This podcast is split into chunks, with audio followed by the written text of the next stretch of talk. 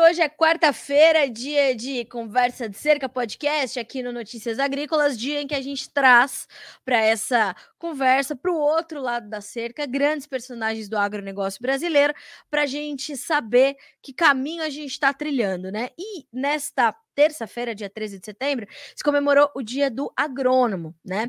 Uh, e a gente estava aqui conversando, entendendo tudo isso, a importância desses profissionais para o agronegócio brasileiro, principalmente para a produção agrícola num país uh, de clima tropical, com inúmeros desafios e que uh, naturalmente, ou talvez seja isso que a gente vá questionar o nosso convidado de hoje, se isso estimulou, né, jovens a buscarem é, estar nesta atividade, não só agora, mas, né, uh, nas últimas décadas, se isso estimulou toda essa movimentação, dado todo o potencial que a produção tem neste país, diante também de tantos desafios, de algumas adversidades que outros países não têm, como é a condição, por exemplo, de países de clima temperado. E é isso que a gente quer entender, portanto, neste episódio do Conversa de Cerca. E para isso a gente chamou um grande parceiro do Notícias Agrícolas já há muitos anos, que é o José Domingos Teixeira, engenheiro agrônomo, vai estar conosco, portanto. Domingos, é um prazer ter você aqui no Conversa de Cerca, viu, pela primeira vez no nosso podcast. Tomara que mais vezes estaremos juntos mas já pudemos conversar outras vezes aqui no Notícias Agrícolas. É sempre um prazer estar contigo. Seja bem-vindo. Muito obrigado pela oportunidade. Sem dúvida, a gente poder trocar ideia, interagir e crescer no meio da comunicação, abrangendo muita gente, é muito salutar. Fico muito feliz por terem lembrado do meu nome e eu espero é, transmitir aos nossos é, ouvintes do podcast essa argumentação toda que tu fizeste de amizade e também de comprometimento que nós todos temos com a profissão de engenheiro agrônomo. Com certeza. Uh, Domingos, você é uma referência para nós aqui no Notícias Agrícolas, quando a gente pensa é, em agronomia, quando a gente pensa uh, no estudo desse, desse setor que é tão determinante e estratégico para o Brasil. Né? Uh, eu queria saber de ti primeiro como é que você tomou essa decisão, né? Como é que você escolheu a tua profissão, em que momento isso aconteceu e como é que tem sido a tua, a tua trajetória até aqui, quando é que você se despertou né, para o campo é, e, e, como é que você tomou essa decisão efetivamente? É uma história é, traçada incrivelmente por decisões aonde a gente sempre procurou é, buscar o melhor para quem também estava nos rodeando. Não adiantava eu pensar e não adianta eu pensar só em mim. Meu pai e a minha mãe são do campo e, e têm origem no campo e eu venho do campo também. É, eu era gerente de fazenda, na Fazenda Tarumã, em Joia. É, comecei a trabalhar lá em 1996 e eu tinha terminado o meu segundo grau. Eu fui terminar meu segundo grau em 2005, através do sistema do EJA. Em 2009, eu fiz uma viagem para os Estados Unidos e fui até o Farm Progress Show em, no estado de Illinois. E foi lá que me despertou a vontade de voltar a estudar nesse ano de 2009, nesse período, eu estava com 37 anos. E quando eu vi aquela agricultura lá, tão forte, para aquele ambiente, a decisão foi: isso vai chegar no Brasil e eu tenho que participar de uma outra forma. E foi o que aconteceu. Eu vim de lá, retomei meus estudos, fazia 21 anos que eu não entrava dentro de uma sala de aula, para ficar frequente dentro da sala de aula. E eu consegui fazer o vestibular, que ainda era dessa forma a classificação, né? Então entrei no vestibular e consegui entrar na Universidade de Cruz Alta, no Rio Grande do Sul, é, para cursar agronomia. É, eu era gerente de fazenda, eu não conseguia ir é, todos os dias, então eu fazia as matérias de acordo com a grade e durante seis anos eu consegui fazer a graduação. Então, é, voltar a entrar na universidade com 37 para 38 anos já, e ter colegas com 19, 20, que era a idade normal, foi uma experiência magnífica, porque foi ali onde eu pude fazer uma simbiose pela primeira vez e entender essa troca de todos nós naquele ambiente. 2016 eu formei, final de 2015 eu formei e entrei para assistência técnica. 2013 eu me desliguei da fazenda, que eu era gerente de operações, e 2016 eu comecei uma trajetória na assistência técnica. E essa assistência técnica era o objetivo sempre desde lá 2010, quando eu entrei na, na faculdade. Eu não queria e não desejo ser um especialista. E eu sempre quis ser um nexialista, aquela pessoa que consegue fazer os especialistas pensar, que vai procurar ver o todo e fazer com que eles realmente possam ser desafiados em todas as ciências, em todas as áreas. Eu jamais me considerei alguém me especializando. Eu procurei sempre vários assuntos e continuo procurando vários assuntos que envolvam o agro e todas as, as seis engrenagens da letra A, a engrenagem da letra A que tem na, no símbolo da agronomia, nessa sim eu fui buscar bastante eh, conhecimento. E na prática também, porque eu já tinha, e junto com os colegas. Nesse período, eu, em 2016, após a graduação, eu senti falta da faculdade. E aí eu fui fazer um mestrado em 2017 e preciso terminar ele porque chegou a pandemia e deu uma travada.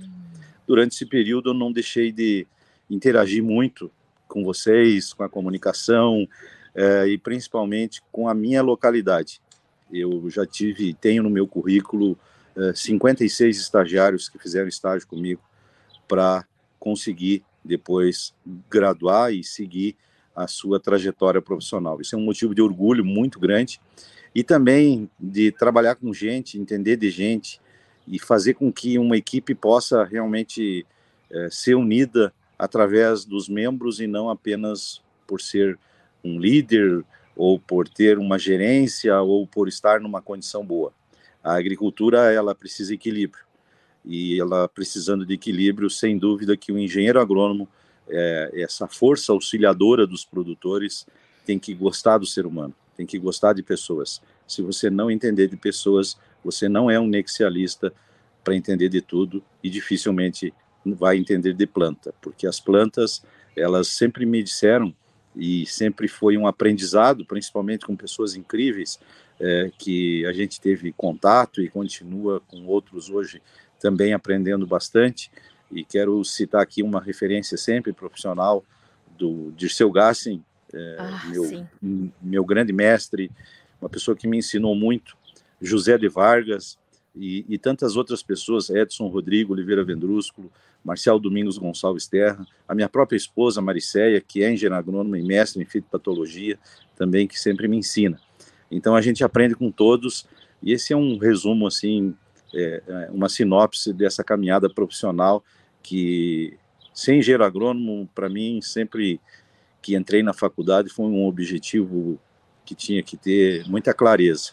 E foi para isso que eu entrei nesse curso e quero contribuir de maneira coletiva para as pessoas que me rodeiam, sem precisar dizer que sou engenheiro agrônomo, pois com o comportamento e a vivência eles notarão que realmente eu tenho um pouco de ciência no meu aprendizado. Olha, Domingos, eu, eu, eu já conhecia todo o seu potencial enquanto engenheiro agrônomo, mas conhecendo um pouco mais da sua história, né, e do ser humano que você é, eu já já tô aqui encantada com todo esse. Eh, isso é uma sinopse, hein? Eu tô aqui, é, eu falo, né, é, Domingos, a grande sacada do jornalismo, o grande privilégio de ser jornalista é a gente poder contar outras histórias que não a nossa. Né? É, e eu falo muito isso aqui na redação, que eu gosto muito de história de gente. Eu gosto de falar de gente. porque por mais que a gente possa avançar com tecnologias, com práticas, com técnicas, ou seja, com o que for, a gente tem que ter gente para pensar naquilo, para operar aquilo, para compartilhar o conhecimento, e esse é o, a grande máxima desse podcast, né? Eu sempre falo isso aqui, quase todos os episódios, que conhecimento é conhecimento, conhecimento bom, é conhecimento compartilhado. E eu percebo que essa essa sua ida é, é, já experiente, já tendo vivido o campo, conhecido o campo, tendo um berço, né? Os seus pais são do campo. É, me parece que foi o timing exato você ir para a universidade para se tornar, para se formar como engenheiro agrônomo, apesar de ser aos 37 anos, que não é muito comum, né? As pessoas costumam sair do colégio e já, já ingressar na faculdade. Talvez essa sua essa sua ida aos 37 anos ela tenha sido providencial. Você acumulou uma bagagem, uma experiência que certamente levou para os seus colegas mais novos ali e também já foi com uma cabeça muito mais aberta para receber as experiências que eles também iam propor para você, não? O cenário todo, o ambiente de colegas e propriamente da universidade, que tem o mundo na universidade, junto com os professores, eu Sim. posso te dizer que para mim também foi muito bom, sabe por quê? Eu saí da universidade, mas a universidade não saiu de mim. Então, alguns conceitos, boa. e principalmente a vontade de voltar a estar dentro da faculdade, é algo que acontece em qualquer momento do dia, de alguma lembrança, de algum ensinamento. Sim. Eu posso te dizer que a minha responsabilidade ética com a universidade, ela e com a sociedade, principalmente, ela continua muito firme e eu me policio muito para isso, porque é, o que eu não aprendi lá significa que eu tenho mais campo para aprender e essa universidade de seguir aprendendo, ela depende só de mim.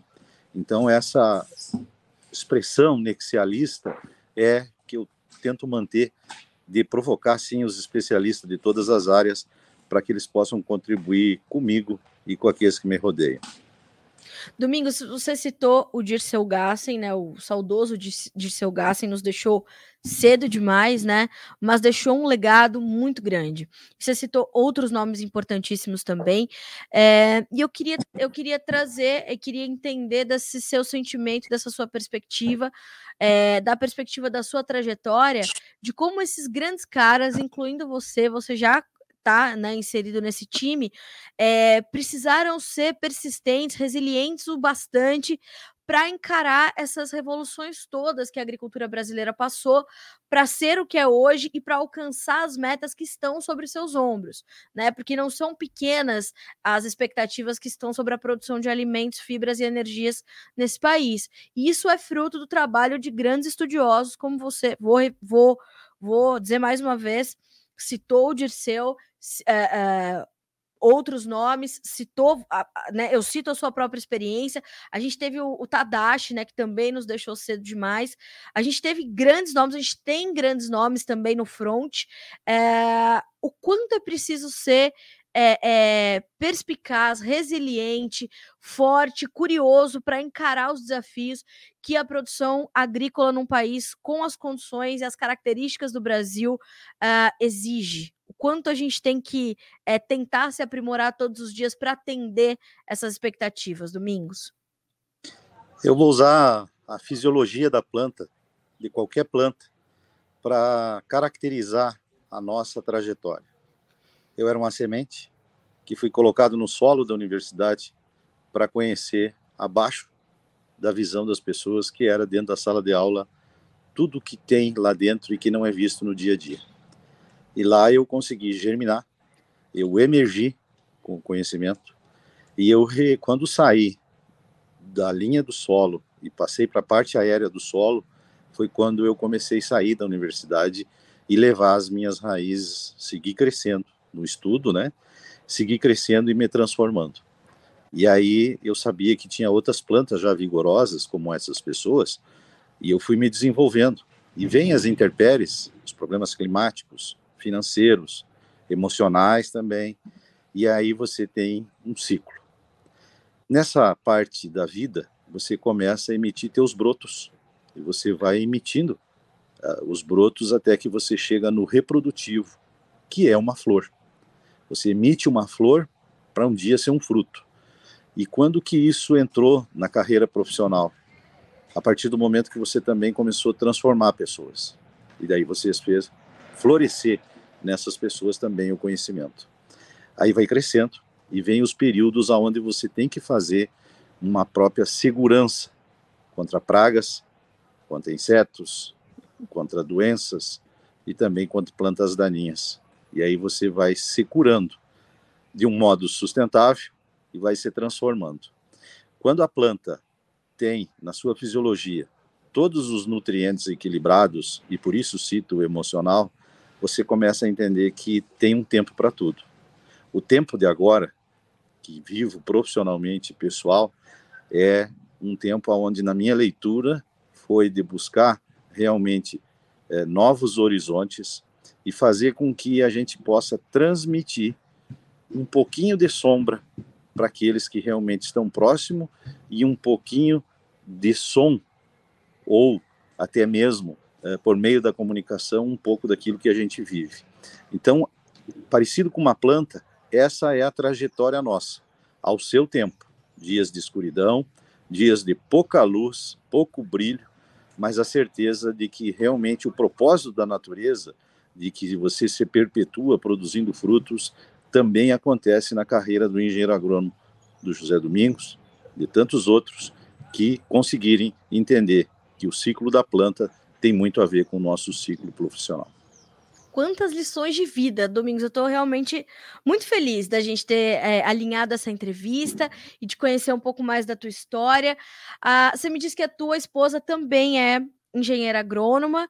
Uh, como, é que, como é que isso aconteceu? Você, ela foi buscar também é, é, essa profissão depois de ter te conhecido. Claro, se você quiser falar sobre isso, por favor, fique à vontade. Uh, e como é que é isso hoje em dia? Como é que é o dia a dia de vocês? Vocês trabalham em conjunto? Vocês trocam muito? Como é que é? É, ter da, na tua parceira de vida uma parceira de profissão, uma colega de profissão, como é que como é que é essa área da tua vida? É, minha esposa se chama Maricéia Rabi, a gente se conheceu em 2004. Ela estava terminando uma pós-graduação de administração. Ela tinha feito o, a graduação em administração, depois fez uma pós-graduação em administração e em 2008 ela foi fazer a faculdade de agronomia, já que o pai e a mãe vêm do campo e ela tem uma ligação muito forte com o campo também. Então ela terminou a faculdade em 2012 de agronomia, eu entrei em 2010 e foi, continua sendo a minha motivadora, porque em 2012 ela não se cansou e resolveu fazer um mestrado de fitopatologia. Então é, é em fitopatologia e em 2015 ela também graduou como mestre em fitopatologia, como uh, graduada em administração, agronomia e depois uma pós-graduação em administração. Em 2015 a gente abriu uma empresa junto, é, nós somos sócios, cada um tem 50% é, da empresa, ela me dá um suporte muito bom com relação ao dia a dia e eu falo uma coisa com muita transparência e para quem vive isso também vai entender. É, isso tudo que está acontecendo comigo é porque eu tenho uma base que é a minha família e que é a minha casa. Dificilmente alguém sai para o mundo para trabalhar profissionalmente e consegue uma linha de raciocínio se não tem o seu porto seguro e lá nesse Porto Seguro eu também tenho um farol que ajuda a me iluminar. Ah, que coisa linda! Domingos, uh, como é que você vê as sementes que acabaram de ser colocadas no solo, as novas gerações de, de engenheiros agrônomos que estão por vir, uh, e quais são as referências que eles têm hoje, além de você, claro? Uh, como é que você sente esses jovens que estão no campo e querem permanecer, os que saíram e querem voltar, né? Como é que como é que você tem avaliado e sentido essas novas gerações? As mudanças foram muitas desde que você se formou, desde que você é, tomou essas decisões. Como é que você, como é que você avalia o momento que a gente está vivendo agora, com todos essas, todo esse potencial, né, essa pujança prevista para o nosso setor? Como é que, como é que você sente tudo isso agora? O ambiente em 2010 ele não era é, é, com a velocidade que tem hoje, a capacidade de resposta e interação que tem hoje. Sim. Os nossos é, é atuais engenheiros agrônomos é, formados em cursos à noite os capacitou mais para ter acesso ao conhecimento. Não concordo, desalinho com as universidades ou unisquinas que fazem graduação EAD. Isso é uma coisa que é, desqualifica e torna o indivíduo mais perigoso do mundo, que é aquele que acha que tem o conhecimento porque sim. fez uma faculdade EAD. Ele se, torna, ele se torna inconsequente e ele quer ter uma, um poder de barganha profissional que ele precisa uh, realmente ter humildade para entender que não é assim. Por outro lado, eu vejo que o, a busca pelo conhecimento e a busca pela sabedoria, ela não anda junto, porque desculpa e resultado não chegam junto, ou é um ou é o outro. E nós temos uma, um apelo muito grande das multinacionais, principalmente, para jovens. Por outro lado, fico muito feliz de ver na agronomia o aumento do gênero feminino. Isso fez muita diferença e continuará fazendo. Por quê? Porque nós vivíamos até então, até 2005, 2006, um curso praticamente só de masculinos. E por si só o curso também se tornou um pouco machista, mas está sendo corrigido pela capacidade do gênero feminino e de tantos nomes de expressão que entraram, fazendo uma diferença muito positiva em todas as áreas da agronomia. Ah, a mulher não vai para o campo, vai sim. Ah, a mulher não vai para a máquina, vai sim. Ah, a mulher não é na pesquisa, vai sim. Então, essa evolução foi muito salutar. As multinacionais, é, essas multinacionais, de modo geral, criaram o kit agrônomo. E isso criou um encantamento. Tanto hum. que muito dos nossos colegas passaram a adotar o nome de consultor. E o que, que é o consultor? É um sujeito que não é chamado na propriedade do produtor com um computador, com gráficos e fórmulas para dizer tudo que o produtor já sabe. Engenheiro agrônomo é engenheiro agrônomo, não é consultor. Então, eu vejo que essa mudança também não foi muito boa, mas certo. eles estão evoluindo e nós todos estamos evoluindo. Fazer uma faculdade de agronomia todo mundo faz. É fácil. Chegar no curso, formar e aí ter o ponto de partida depois da formatura. Mas tem campo, estamos precisando de muita gente, mas muita gente. Então estude. Você tem um futuro brilhante que só depende de você. Achei muito interessante você trazer essa questão uh, do ensino EAD, uh, ah, Domingos, porque a gente tem aí é, oportunidades aparecendo, mas é preciso ter muito cuidado com essas questões todas, né? A gente está falando de um curso que necessita da prática né? De literalmente botar a mão na terra, né? De entender como é que as coisas funcionam, de observar o impacto das condições ambientais, climáticas, para aquele ecossistema que você vai passar a estudar, para que você vai passar a influenciar, a operar. Não tem como se aprender isso é, por qualquer tela que seja, né? É, veja que quando eu uso o termo nexialista, eu me refiro também a uma posição geopolítica do Brasil e de conhecimentos gerais, de você entender que o Brasil tem 1,67% da estrutura terrestre do planeta e que é a cozinha do mundo, que você tem que entender de uma Organização Mundial do Comércio, que você tem que entender de um sequestro de carbono e que você tem que entender como, sendo instituição, você é mais forte para ter uma audiência com um ministro, um deputado, um vereador, numa comunidade, numa cooperativa. Então você tem que entender do todo. Para isso tem que ser nexialista. E essa turma toda, esses nossos futuros colegas, eles têm mais facilidade hoje para conseguir isso. Mas também tem que ter muita ética. Porque se não tiver ética, não diga nunca. Ah, não diga nunca. As coisas acontecem. A gente muda, mas a gente não pode perder a nossa essência, que é da ética profissional com os colegas, principalmente, que a gente já viu muito uh, mau exemplo com isso, mas esses também se perderam, e principalmente com o nosso principal alvo. Quem é o nosso principal alvo num curso de agronomia? É o consumidor, porque nós temos que entregar produtos de qualidade.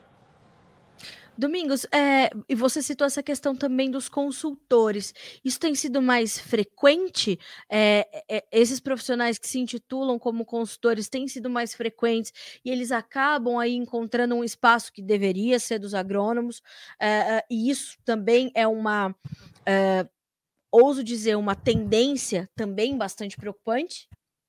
É uma expressão é, consultor hoje que, que realmente é verdadeira. Ela, ela é, dificilmente tem consultor que não é engenheiro agrônomo na parte de campo. As, a, os escritórios de, de, de assistência técnica e, e, e, profissionais da área afins se desenvolveram muito por todo o Brasil. Muito certo. mesmo. Tem muito escritório de consultoria. Mas qual é a essência da consultoria? É ter um número X de hectares ou é crescer na vertical a propriedade? Você tem que ter produtores que sejam apaixonados pela agricultura, que estejam dispostos a fazer mudanças. O consultor que não causa mudanças dentro da propriedade, ele não é consultor, tampouco engenheiro agrônomo. Ele é um sugador. Então, é, nesse tipo de posição, eu te digo que os desafios da planta, do solo e dos animais, é eles que desafiam a nossa capacidade de saber o quanto que eles podem render. É nós que temos que ter esse conhecimento todo para que o produtor entenda o que é, aonde está, para onde vai e como que faz. E aí, esse é o papel, mas o, o, o espaço todo para nós crescermos como assistente técnicos dentro das propriedades, ele é imensurável nesse universo do Brasil com mais de 70 milhões de hectares e mais de 60 culturas exploradas. Domingos, o, o papel do, do engenheiro agrônomo é, ou a busca dos produtores rurais, dos donos de propriedades, é, ela se intensificou por ter, de fato, é, ao seu lado na hora de tomar decisões, é, não só sobre é, como fazer determinada safra, como cuidar de determinada cultura, mas na hora de escolher os insumos, de definir a, os calendários, essa presença dos engenheiros agrônomos, ela se tornou mais frequente, essa busca se tornou mais forte por parte dos proprietários rurais nos últimos anos, ou isso é uma prática que sempre existiu? Uh, como é que se deu esse movimento? Porque hoje é, os grandes grupos todos têm times de agrônomos para fazer boas safras no Brasil inteiro. Quando a profissão foi reconhecida em 1954, é, dia 10 de outubro de 1954, e depois foi protocolada pelo então presidente Getúlio Vargas, dia 12 de outubro, que é o dia Olha do engenheiro agrônomo no Brasil, né? Certo. Ontem era o dia do engenheiro agrônomo no mundo, mas dia 12 de outubro é o dia do engenheiro agrônomo no Brasil. Certo. Essa profissão, ela realmente passou a ser reconhecida com muito respeito pela sociedade e também pelos nomes tantos que já fizeram jus à profissão. É, você e eu muitas vezes vimos nos meios de comunicação a propaganda dos defensivos agrícolas uh, e no final sempre aquela expressão rápida: consulte sempre um engenheiro agrônomo. Então, consulte sempre um engenheiro agrônomo saiu desse formato apenas de produtos e foi para dentro das propriedades para discutir planejamento, para discutir orçamento, quantidade, velocidade, previsão mercado internacional e que uma ótimo. coisa interessantíssima que acontece com toda pessoa que tem um relacionamento com o produtor. O agrônomo, ele se torna muito amigo do produtor quando o produtor aceita e faz, mede, quantifica e vê que a interferência daquela pessoa deu resultado dentro da sua propriedade. Sim. Esse é o melhor, a maior alegria, o melhor salário o melhor resultado que pode existir para um engenheiro agrônomo que trabalha com assistência técnica. É tão, é tão importante te ouvir dizer isso, Domingos, porque uh, a gente, se a gente pegar a safra 2022-2023 como exemplo, a gente está prestes a começar um plantio e a gente está pensando uh, em, em, entender como é que, em que quadro mercadológico a gente começa isso, porque a gente está falando uh, no campo de uma das safras mais custosas, mais onerosas da história. Uh, se a gente pensa em soja, milho, né? Uh, ter um profissional que vá dar ao produtor rural uma otimização dos seus recursos, isso não quer dizer comprar um produto mais barato ou comprar menos, mas a otimização, a correta utilização de todos os seus insumos, inclusive dos seus recursos naturais, faz toda a diferença e é isso que garante a sustentabilidade, não só a sustentabilidade ambiental, mas a sustentabilidade do negócio do produtor rural, do empresário rural que ele precisa ser hoje, né? O Gassin nos ensinou uma expressão que nós Sim. somos um produto. Eu sou um produto. Eu tenho esse rótulo aqui, José Domingos, essa apresentação, mas qual é o meu conteúdo e o que, que é a concentração, qual é o volume de concentração desse conteúdo. O meu conteúdo é conhecimento. Quanto que tem de concentração? Eu não sei, ele é intangível. Então eu tenho que botar em prática de acordo com a necessidade. A safra mais cara do mundo precisa mais gente pensando, precisa mais gente calculando. E a engenharia da agronomia é diferente da só da agronomia. Quem faz engenharia agronômica, que é o caso da grande maioria dos, dos profissionais, eles têm oito matérias de cálculo. Então, nós temos que calcular, medir, mensurar e tomar decisões corretas. O agricultor certo. que está comprando os produtos para a sua safra, compre, contrate um engenheiro agrônomo da sua confiança, com um perfil ético, que não se envolva em venda ou compra de produto e não tenha ligação comercial nenhuma com alguma empresa do cenário mercadológico. Por quê? Porque isso vai fazer com que ele perca o foco se ele tiver algum contato. Mas se ele não tem o contato, contrate esse tipo de profissional com esse perfil para ser uma força auxiliadora e também ser um produto que possa dar resultado dentro da propriedade.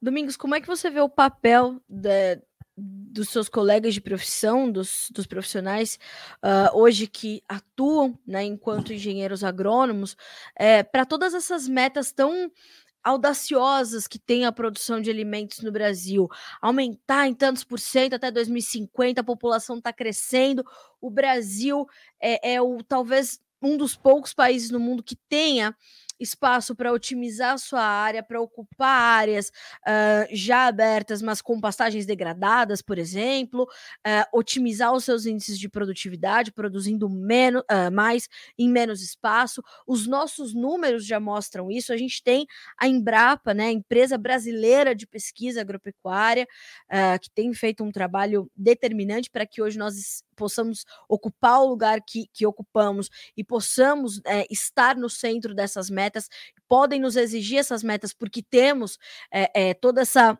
essa ciência envolvida no campo para nos ajudar a entregar esses resultados, mas a gente tem grandes profissionais, como é o seu caso, uh, pensando, né, estudando e se deixando desafiar pelos desafios que o próprio campo impõe. É, como é que você vê essa, esse alinhamento desses profissionais que já estão atuando, dos que virão à frente com essas metas que são muito fortes para a nossa agricultura? Eu vejo que a participação deles é importante a partir do momento que, no ambiente que ele estiver, ele possa fazer as suas métricas de contribuição. Ah, qual é a minha métrica de produtividade para a cultura do algodão? Qual é a minha métrica para soja, milho? Quantificar isso. E aí sim você entender que você contribuiu para o desenvolvimento. Eu vejo que os profissionais que quiserem ser efetivos e permanentes no campo, eles devem estar sim se superando na contribuição de resultados e se atualizando muito na dinâmica diária do agro. Eu te digo que é, a gente anda muito para poder chegar a ouvir e estar tá num ambiente como esse, de poder conversar contigo e com tanta gente que vai nos ouvir, e você ter argumentação técnica para tanto. Então, os colegas, eles caminham, sim, sempre numa seleção natural, aonde a gente vai vendo aqueles que criam métricas e conseguem compartilhar. A regra do momento é: quem não sabe pesquisa, quem sabe compartilha. Isso é, isso é, isso é incrível. Domingos, é, eu vou voltar a dizer, né? Gosto muito desse conceito de conhecimento bom, é conhecimento compartilhado. É, já vejo você sendo professor em universidades aí nos próximos anos. Já vou fazer esse desejo aqui. Já quero mais líderes como você. Aliás, outro dia me questionaram, tem um colega fazendo uma um, um, projeto chamado Agrolíderes. Ele falou assim: Carlinha, depois me indica alguns nomes. Eu estava aqui matutando, já escolhi um nome, já vou mandar para ele já já. É... e, Domingos, você citou essa questão das mulheres, né? Mais mulheres ocupando espaços. É... Sempre que me vem essa questão, eu, eu me questiono, enquanto mulher, é... como é que deve ser o nosso o nosso comportamento e a nossa, o nosso discurso para que a gente possa ocupar é, lugares iguais, né? Estarmos em, em posição de equidade com os profissionais masculinos, né? É, como é que você viu esse processo acontecer é, em todas essas áreas que você citou? Porque é, eu penso que a gente a linha é muito tênue entre a gente segregar e agregar. Quando às vezes a gente quer é, é, fazer lutas tão ferrenhas pelo lugar das mulheres, né? A gente pode, às vezes, acabar segregando mulheres de um lado, homens do outro, quando a gente tem que caminhar um do lado do outro, se complementando. É, com, com, queria saber a tua opinião sobre isso e como é que você viu esse processo acontecer nas universidades, nas empresas, nas propriedades rurais, na pesquisa. É, qual é o teu relato dessa desse processo de agregação das profissionais nessas áreas que a gente está conversando aqui, nessas áreas que você citou? O primeiro grande passo do gênero foi quando as suas representantes tiraram da ideia que eram diferentes. Nós podemos ser diferentes, mas nós não somos desiguais. Sim. Somos iguais. Então, tirando essa ideia de que não são diferentes, não são diferentes, são capazes. Sim. Vocês bateram na porta, cruzaram e tomaram conta. Vocês participam, por exemplo, uma propriedade rural onde o produtor tem duas filhas. Quem é meu sucessor? É minhas filhas. Quem vai entrar aqui para tocar o meu negócio na sustentabilidade social, ambiental e econômica? É minhas filhas. Quem é as minhas filhas? É aquelas que conhecem a propriedade e que participam de reuniões com o pai e com a mãe e conseguem ver o planejamento da propriedade, aonde estão, para onde vão e quando querem chegar. Na pesquisa, vocês têm uma facilidade incrível que é ver o todo. Vocês conseguem ver coisas que nós não vimos. Nós temos uma visão horizontal e vocês têm uma visão praticamente circular.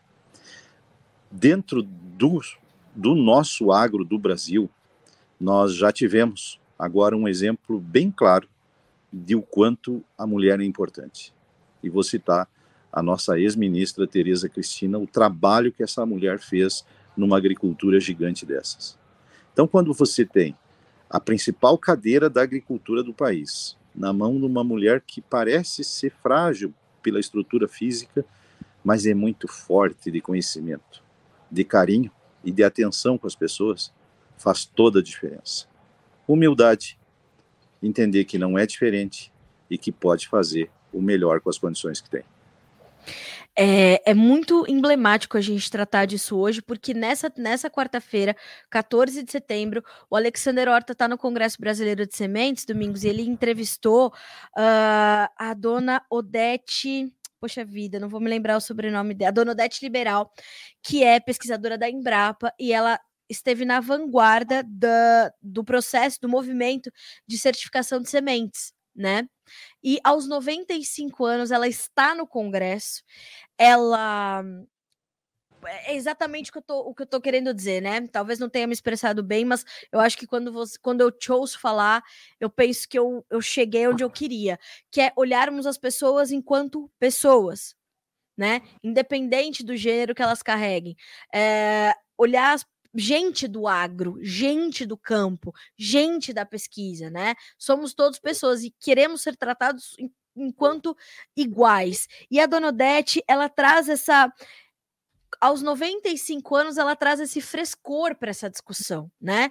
Do, na ocasião da morte da rainha da rainha Elizabeth II, né, que acabou de acontecer, uh, eu trouxe essa discussão também para um, um bracinho que tem aqui das nossas redes sociais, que é o perfil jornalista da soja, que eu tô ali tocando já há algum tempo, e falando sobre isso, né? Como ela não precisou de mais nada além de ser capaz de exercer a sua função para estar ao lado de grandes nomes, de gigantes, de medalhões da geopolítica naquele momento. O primeiro-ministro dela foi Winston Churchill, depois ela teve uma outra mulher emblemática na história da política e economia moderna, que é a Margaret Thatcher, mostrando que apenas a necessidade de, ou, ou, ou apenas a, a, a, capacidade empregada naquilo que, que você dispõe a fazer, né?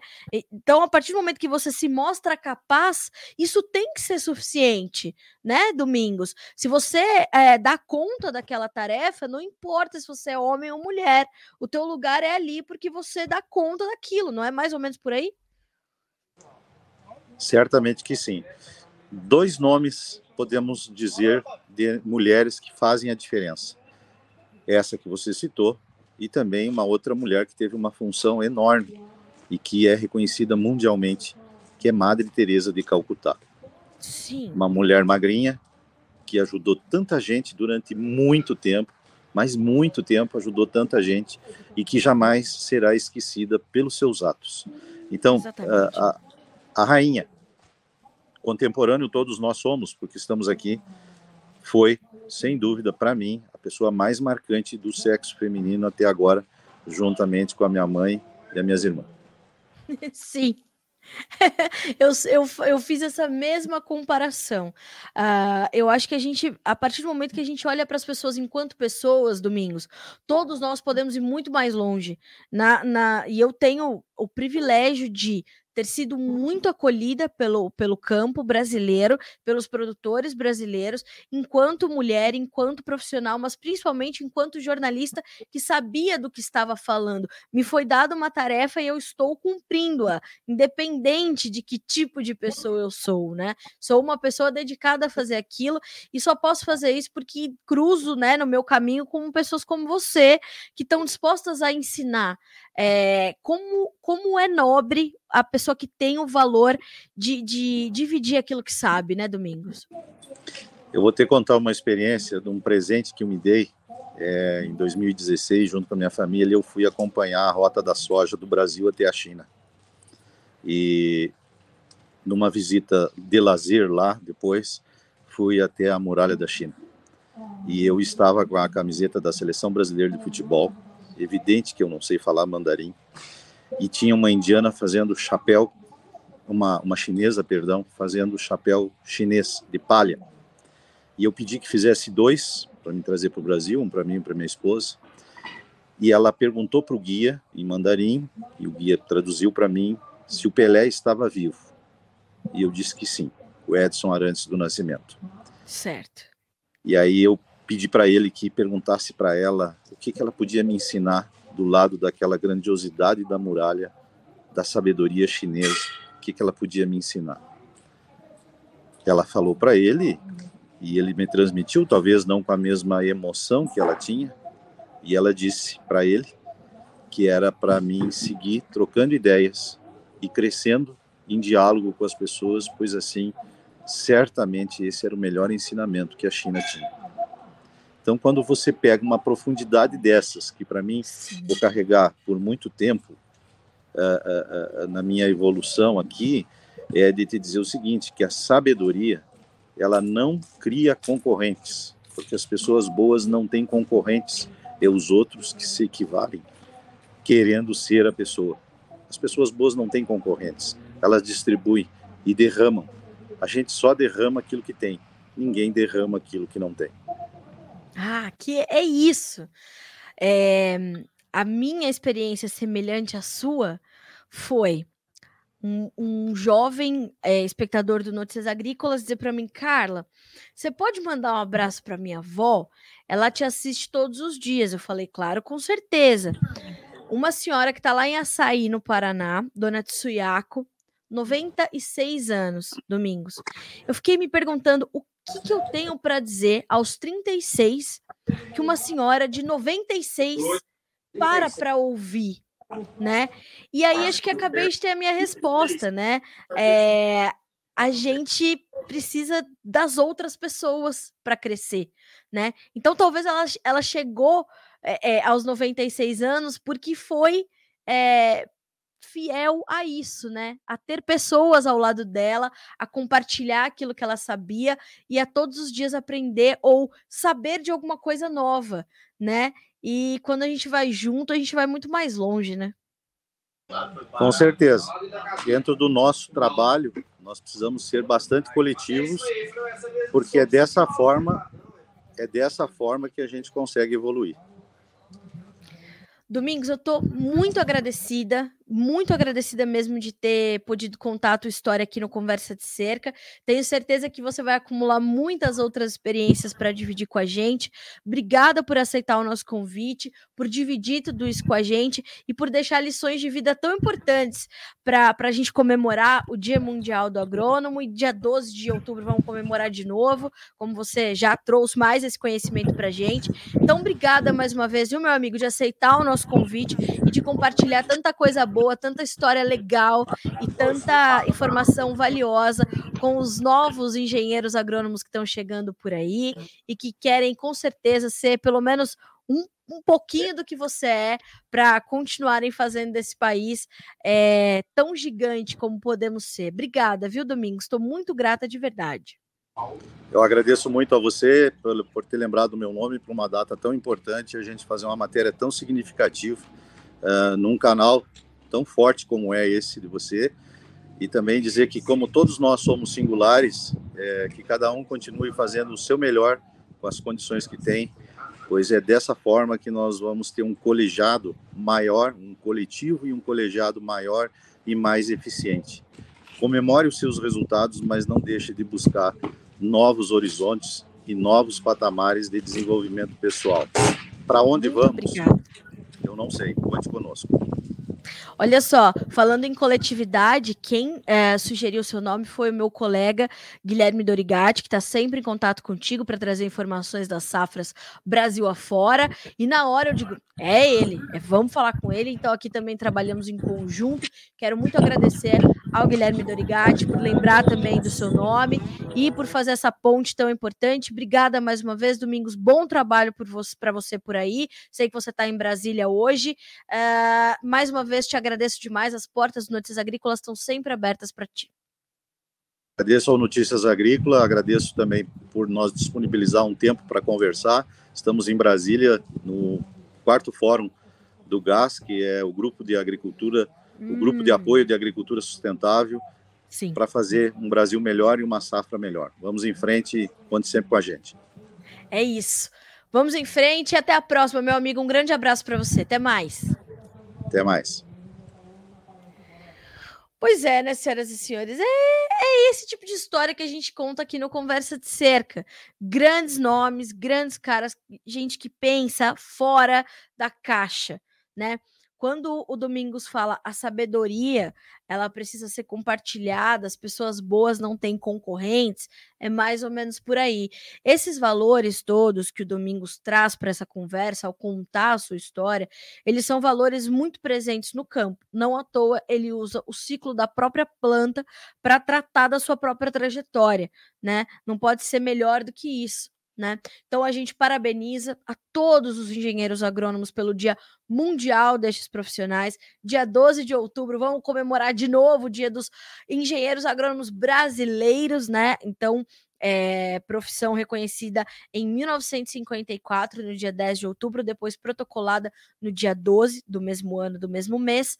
Uh, conhecimento compartilhado também pelo José Domingos Teixeira, nosso convidado desta deste episódio do Conversa de Cerca e sempre bom, né? Como, como é bom contar história de gente. O privilégio do jornalismo, como eu disse no começo, é esse, contar uma história que não é nossa, né? Porque alguém nos confiou essa tarefa. Que coisa boa.